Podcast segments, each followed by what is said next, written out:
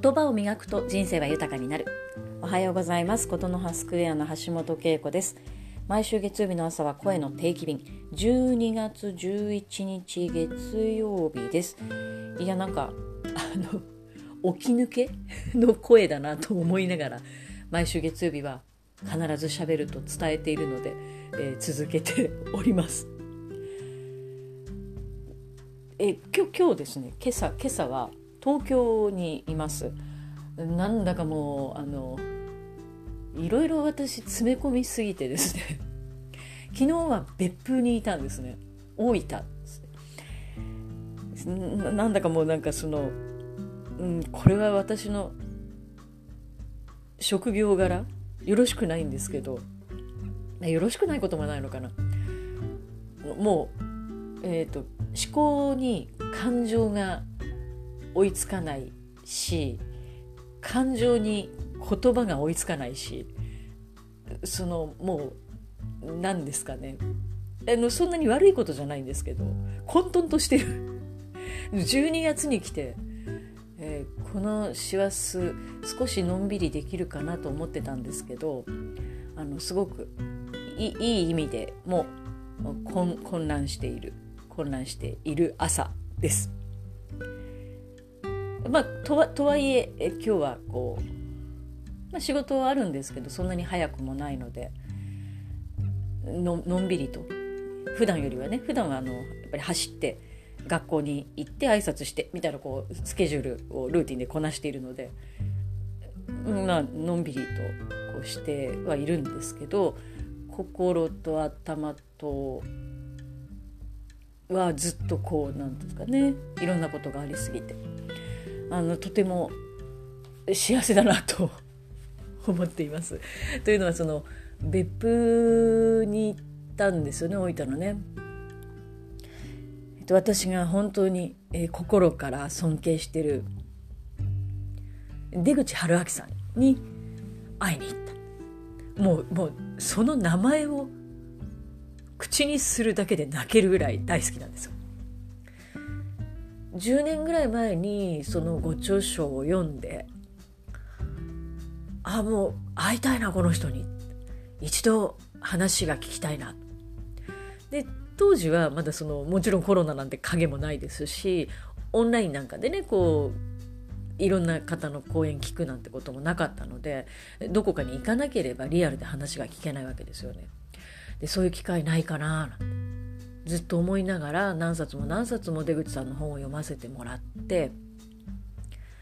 である時まあ静岡にお見えになるってことを知ってでそうだお見えになる前にと思って一番近いところで読んだ本の感想をいつもね出口さんって本に感想をメールでお寄せくださいって書いてあるのでもう送ろうと思って。やっと会えるから送ろうと思って。その本の感想をメールにメールでお送りしたんですよね。朝早く起きてあね会えるから送ろう。そしたらあの3時間ぐらいで返事が来てですね。返事が来た。もう今でも覚えてます。あのまだ会社員だったので。会社で朝もう飛び上がって 返事来ちゃったみたいなね。あの同じ部門のメンバーが「どうしたどうした?」みたいな感じになるぐらい驚いて。でその日の夜静岡の講演会に行ったんですね。で初めてリアルでお会いしたんですけど私はあの講演というのは最前列で聞くというのを その方のエネルギーを全身で受けようということで基本的には決めているので最前列で。出口さんのお話を聞いたんですよね。であの出口さんちょっと早めにお見えになったのであの当時ライフネット生命にいらしたんですけど名刺をねじゃあ時間があるから皆さんにご挨拶しましょうって言って名刺を一人一人に配り始めたんですね。であの本当に今でもね感動する瞬間っていうのはすごくリアルに覚えてるものですよね。どこに座ってたかも覚えてるしでその名刺を私にもくださったのでもう一言です。よ今日メールをしてメールをお返しいただいた橋本恵子と言います。楽しみにしてきました。ああどうもどうも。であの「フェイスブックでつながってください」って。言ったんですよね。おおはいはいなんて言って。でそれから講演を、まあ、1時間とか90分とか聞いて講演の内容っていうのはねあのそんなに覚えてないと怒られちゃうんですけどいつも本で教えてもらってるまさにその内容がリアルにこう再現されるっていう感じだったんですけど一番前だから帰り際にですね出口さんも今日すぐお帰りになりますって言って帰り際にあのちょうど公園の中で10人人が集まったら僕はそこに行きます話をしますっていうふうにおっしゃったのでその帰り際に一言「10人集めるので来てくださいもう一度」ってなんか背後に声をかけたんですよね。それあ分かった分かったって言ってそれで会場後にされてでもほら実現するなんて思わないじゃないですか。それがね7月とか8月でした。でその週末になんとご本人から10月1日に静岡に用事があって行きますけど例の話いかがですかってメッセージが来て。それで出口さんの講演会を私が主催するというね。あの私と、まあ、当時、えー、ワーキングマザーサークルをの仲間と一緒にねいろんなことやっていたので、まあ、今もやってますけども。じゃあで私たちのサークルで出口さんを呼ぼうということになって出口さんとの、まあ、2度目のご縁というか来ていただいて50人ぐらい人を集めて、えー、お話を聞くことができたんですね。それも子育てというテーマでお話をしていただきました。もう冒頭から司会なのに泣くっていう。もうこうなんでしょうね。本当にね倒されるそのあり方を見せつけられると泣いちゃうんですよね。でまあなんか過去の話ばっかりになっちゃったんですけど、まあ、そんな出会いがあってでずっとこう私は出口さんのご本も読みながらまたいつか静岡でお会いしたいないつかチャンスがあるかなと思って次のチャンスが2020年2月でした。で静岡県が出口さんを講演者として呼ぶということでじゃあ静岡に来るならということで事前の座談会というのを企画して出口さんはもうその時には別府にいらして、えー、立命館 APU アジア太平洋大学ですかねの学長してらっしゃったのでそちらにお願いをしてその大きな公演の前にちょっと1時間私2時間遅れませんかということで座談会を企画しましたで快く受けてくださってちょうど行くからいいですよっていうことでで企画をしていたら、まあ、コロナがまあまだ原因不明の,、まあそのどうしようみたいなタイミングになってしまって大きなその県のイベントもなくなってしまったんですね。もうこれは私も中止にせざるを得ないなと思って20人ぐらいご参加の方いたんですけれどももうこれは中止だなと思っていたらあの秘書の方からメールが来て「いかがしますか?」と「出口は行くと決めたら約束したから行くと言っています」と「どうしますか?」と「あの来てください」って「ありがとうございます」って言ってえそして2度目のお話を聞く会が叶いました。あのまあ2度目はね泣かなかったんですけど まあただ嬉しくて嬉しくてね。でその後オンラインで何度かお姿見かけて私もこう旅の勉強会に出たりしていてコロナ禍も細くこうあのつながりはあったんですけども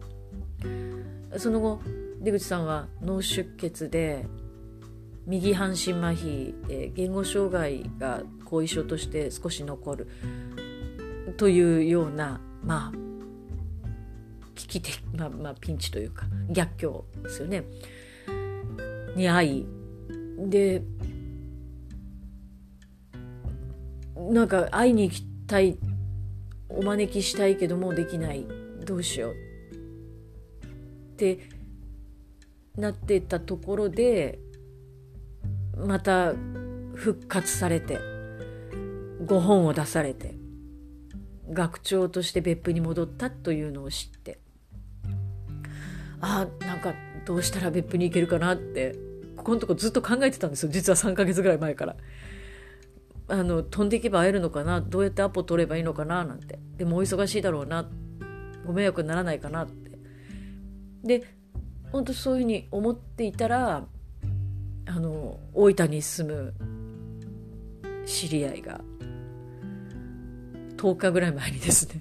出口さんを招きしてランチ会をするので恵子さん来ませんかと。もうあの即断即決ですよね。行きますと。あのね本当に慌ただしい。まあまあ私私なんぞかですけどちょっとバタバタする中でなんとかこれは行きたい行かなきゃと思って行ったんです。えー、それが、え、週末でした。もう11分喋ってるな。まあまあいいや、自分の記録として喋りますね あの、会いたい人には会いに行こうって。でまあ自分も決めてるんですけど、やっぱり、うん、なんだろうな、こう、うん、あ、リアル？そのいや本本を読んでそのメッセージを受け取る。ねあのそれもあります。それもすごく意味のあることだと思うんですけど。やっぱりねリアルでお会いできるっていうのは最高ですね。で私は出口さんになぜ惹かれたかっていうと、まあ、この話は一番今今今かって話ですけど人生を豊かにするのは人と本と旅だよって10年前にその言葉を本で知って人本旅を結びつけるそれはやっぱりそのそこには言葉があって私は言葉をとても大事にしたいと思っていたのでああなんかできないかなってずっとその人本旅で思ってたわけですね。でそれが自分が細々やってる朗読ツーリズムとか旅する朗読っていうところにつながっていてその出口さんに教えてもらったことが私の、まあ、大げさに言うと人生を変えたのでそういうことについてのお礼が言いたかったんですよね。のメールとか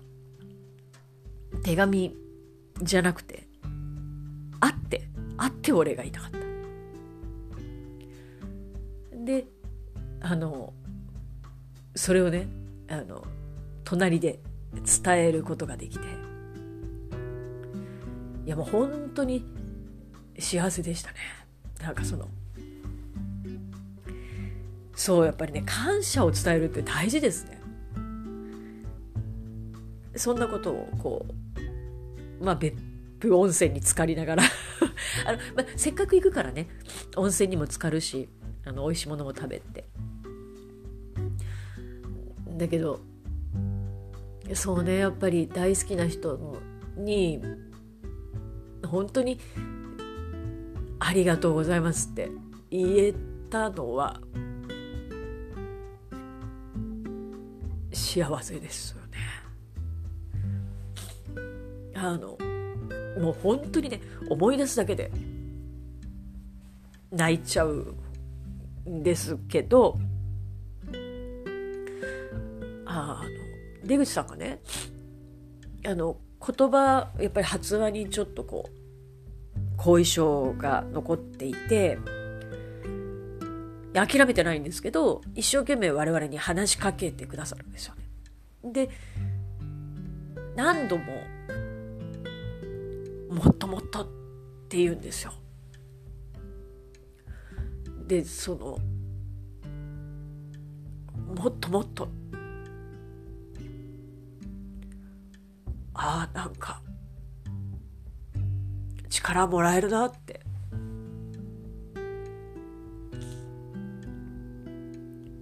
もっともっと。出口さん多分73かな。電動車椅子で決して自由ではない暮らしをしながらそれでも前に進む気持ち。それはその、うん、もっともっとって文字にしてしまえばそれまでなんですけど隣で聞いていてああこういうふうに生きたいなってまあ私は感謝を伝えに行ったんですけどまたその勇気を勇気をたくさんねもらえてあまだまだだなってあのすごくいい意味で反省というかね自分に問うことができる旅でした。ああもうなんかねボロボロですけど自分の記録のためにね。その今年は本当に会いたい人に会ったり話したい人と話せたりすごくこうご縁に恵まれた一年で。で12月にこうして最愛の出口さんにお会いできてお話できて。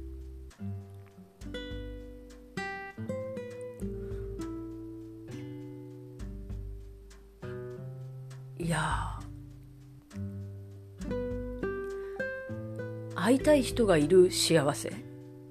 会いたい人に会える幸せ。そこはためらわずに進もうって思いましたね。なんかいろいろ言い訳をして足を止めてしまったりとか。こんなことをあんなことって自分にブレーキをかける場面ってまあまああるあるんですよ。あるんですけどでも人に会いたいっていう気持ちこの人に会いたいこの人に感謝を伝えたいっていう気持ちにはブレーキをかけないようにしようって思ったのとやっぱり気持ちを伝えるって大事だなってすごく感じいる旅行でした。はい。あの、いっぱいいろんなことがあって、本当に今もこんな状態なんですけど。でも、まあそういう自分も今なんか、まあ、変わろうとしてるわけじゃないんですけどなんかあるんだろうなって 思います。出口さんに大きくまた背中を押してもらえて自分がまあなんか大げさに言うと生きてる意味とかね自分の役割とか考えるタイミングなんかちゃんと考えるねタイミング。なんだなと。まあまあ本当にいろんなことの中で出口さんにさらにグッとこうなんだろうな。背中をしてもらったっていうんじゃないな。なんかハグしてもらったっていうかあのがっちり握手してもらってあの手のぬくもりに、えー、力をもらえたなと思っています。いやそうあの声の定期便史上最長の20分喋ってるっていういや20分番組困るでしょってこのしかも MC 泣きながらみたいな状態になってますけどあのここんな風に心が動く出会いってありますか？ってあの、ま、私本当によく泣くんですよ。あの誰に会っても泣くしもう感動するとすぐ泣くんですけどだけどねここんなになんか思うだけで泣ける人がいる。そういうご縁がある。それが本当に幸せですね。はい。あの これあの絶対最後まで聞かないと思うんですけどえーと、であのこれはこれでスペシャル版にしてもう一つ短いの撮ります。これは私の中でとっておこうと思います。はい。えー、今週もたくさんの出会いと喜びと感謝に満ちた、え、1週間でありますように、まあ、最後まで聞いてくれた方万が一いたらありがとうございました。では今週も笑顔でいってらっしゃい。